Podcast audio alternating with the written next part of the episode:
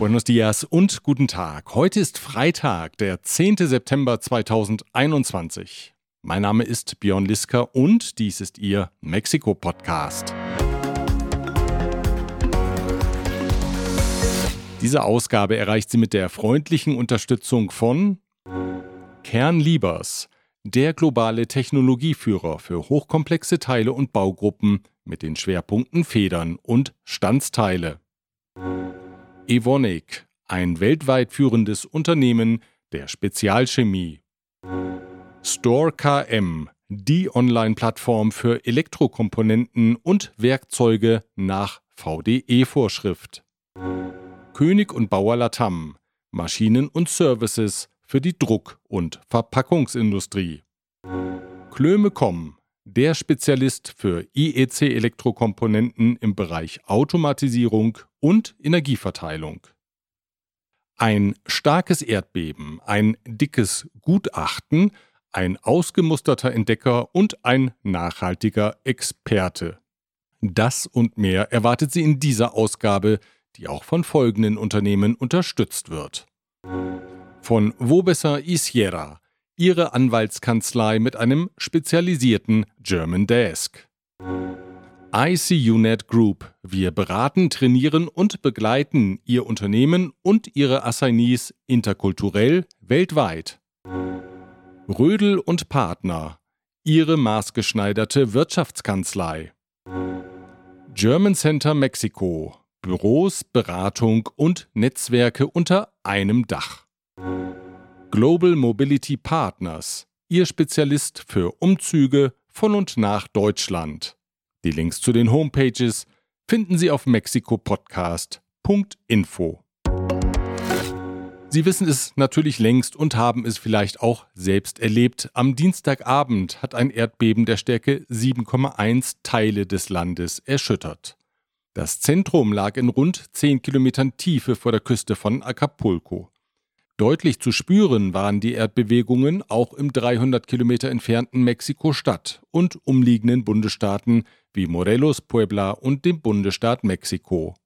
Kaum glauben mag man, dass nur zwei Menschen durch das Beben ihr Leben verloren. Kaum glauben mag man auch die Tatsache, dass es erneut ein 7. September war, an dem es bebte. Denn das vorletzte starke Beben war exakt vier Jahre vorher aufgetreten, nämlich am 7. September 2017, ebenfalls am Abend. Am 19. September 2017, genau dem Tag also, an dem sich wiederum das schwere Beben von 1985 jährte, kam es dann zu einem weiteren schweren Erdstoß, bei dem 369 Menschen ums Leben kamen. Die Stärke des Bebens entsprach exakt der vom vergangenen Dienstag, Allerdings lag das Zentrum seinerzeit in Puebla. Also, es bebt immer im September und zwar am 7. und am 19. Mancher mag bezweifeln, ob diese Abfolge noch Zufall sein kann. Mathematiker, die Experten für Wahrscheinlichkeitsrechnungen sind, dürften jedenfalls begeistert sein. In einigen Ortschaften des Landes ist man derweil noch mit den Aufräumarbeiten beschäftigt. Die Sachschäden betrafen vor allem Gebäude, deren Verkleidungen sich lösten und Autos auf die Gebäudeteile hinabfielen. Lange in der Luft schaukeln mussten die Passagiere der neuen Seilbahn im Südosten von Mexiko-Stadt. 40 Minuten dauerte es, bis sämtliche Notfallaggregate des sogenannten Kablebus ansprangen und die Gondeln weiterfahren konnten. Oberbürgermeisterin Claudia Schenbaum lässt nun prüfen, warum es so lange gedauert hat mit der Notstromversorgung. Sollte es Fehler gegeben haben, werde man die betreffenden Firmen mit Strafzahlungen belegen, kündigte sie an. Und noch eine Naturkatastrophe. Am Montag erfasste eine Flutwelle mehrere Orte im Bundesstaat Hidalgo, darunter die Städte Tula und Ciudad Corporativa, in der der Zementkonzern Cruz Azul seinen Sitz hat. Dabei kam es unter anderem zur Überschwemmung des Hospitals in Tula. Nicht alle Patienten konnten rechtzeitig in Sicherheit gebracht werden, 17 Patienten starben. Die meisten von ihnen ertranken, mehrere Covid-Patienten starben, weil die Sauerstoffversorgung zu lange unterbrochen war. Gouverneur Omar Fayyad sagte, seit 40 Jahren habe es keine Überschwemmung mit einem solchen Ausmaß gegeben. Überschwemmungen befürchten Meteorologen auch in Baja California Sur. Dort ist in der Nacht zum heutigen Freitag der Hurricane Olaf auf Land getroffen. Berichte über Schäden gibt es bisher nicht. Die Ursache des Metrounglücks in Mexiko-Stadt, bei dem im Mai 26 Menschen ums Leben gekommen waren, liegen jetzt vor. Nach Angaben der norwegischen Prüfgesellschaft DNV ist das Unglück auf Konstruktionsmängel zurückzuführen. Träger waren schlecht verschweißt, Zementmischungen nicht korrekt aufeinander abgestimmt und Sicherungsstifte falsch und in unzureichender Menge eingesetzt. Der Zement sei in sämtlichen untersuchten Proben mangelhaft gewesen und erfülle häufig nicht einmal die gesetzlichen Mindestanforderungen, heißt es in dem 180 Seiten starken Gutachten der norwegischen Prüfer. Eine mangelhafte Instandhaltung habe indes nicht zu dem Unglück geführt. Das entlastet die Hauptstadtbürgermeisterin Claudia Schenbaum, die sich dem Vorwurf ausgesetzt sah, die Metrolinie vernachlässigt zu haben. In politischer Verantwortung bleibt dagegen der heutige Außenminister Marcelo Ebrard, in dessen Amtszeit als Oberbürgermeister die Planung und der Bau der Strecke fielen. Derzeit wird die Linie 12 an 50 verschiedenen Stellen ausgebessert, um den Betrieb wieder aufnehmen zu können. Die Federführung hat das Konsortium von Carlos Slim, der dem Vernehmen nach für die Kosten der Arbeiten selbst aufkommt. Schwangerschaftsabbrüche können künftig in ganz Mexiko nicht mehr mit Haftstrafen sanktioniert werden. Die Richter des obersten Gerichts haben einstimmig die sogenannten Abtreibungsverbote, die noch in zahlreichen Bundesstaaten in Kraft sind, für unzulässig erklärt. Allerdings hat das Urteil keine bindende Wirkung. Das heißt, die Bundesstaaten sind nicht verpflichtet, ihre Gesetzgebung zu ändern. Klarheit hat das Urteil nur insofern, als dass Frauen nicht mehr zu Haftstrafen verurteilt werden können. Unklarheit herrscht jetzt über die Frage, bis zu welchem Zeitpunkt die Unterbrechungen der Schwangerschaft möglich sein sollen. Denn die Richter des obersten Gerichts haben keine Frist in ihrem Urteil verankert, sie hätten hierzu keine Kompetenz, teilten sie mit. Bisher gibt es nur in Mexiko-Stadt, Hidalgo, Oaxaca und Veracruz Fristenregelungen, die einen legalen Abbruch der Schwangerschaft in den ersten zwölf Wochen ermöglichen. In allen anderen 28 Bundesstaaten sind Verbote in Kraft. Ausnahmen sehen einige der Regelungen nur für den Fall vor, dass das Leben der Mutter in Gefahr ist. Schätzungen zufolge werden in Mexiko pro Jahr zwischen 750.000 und einer Million heimliche Schwangerschaftsabbrüche praktiziert. Ein Drittel davon führt zu medizinischen Notfällen. Die Gesellschaft ist in der Frage gespalten, dies ergab eine Umfrage der Zeitung El Financiero.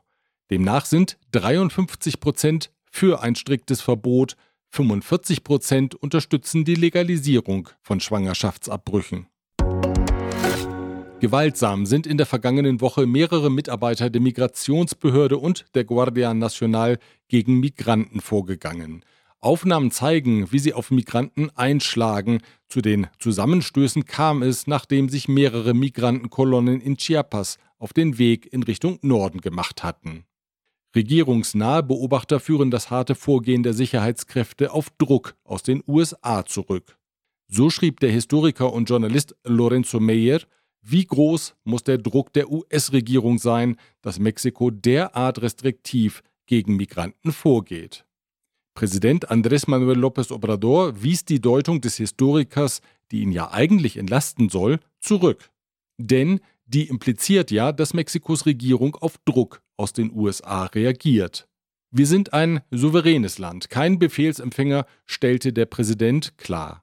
Wenn man die Migranten von dem Marsch in Richtung US-Grenze abhalte, dann zu deren eigenem Schutz.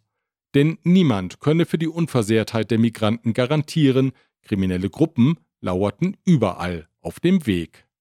Nosotros no nos dejamos presionar por ningún gobierno extranjero, que nosotros actuamos con apego a los principios de nuestra política exterior. México es un país independiente, soberano, y somos más libres que nunca. Wir kommen zur Wirtschaft. Finanzminister Rogelio Ramírez de la O hat am Mittwoch den Entwurf für den Bundeshaushalt vorgelegt. Darin geht er von einem Wirtschaftswachstum in Höhe von 4,1 Prozent im nächsten Jahr aus, von einer Inflation in Höhe von 3,4 Prozent und einem Rohölpreis von 55 Dollar und 10 Cent pro Barrel.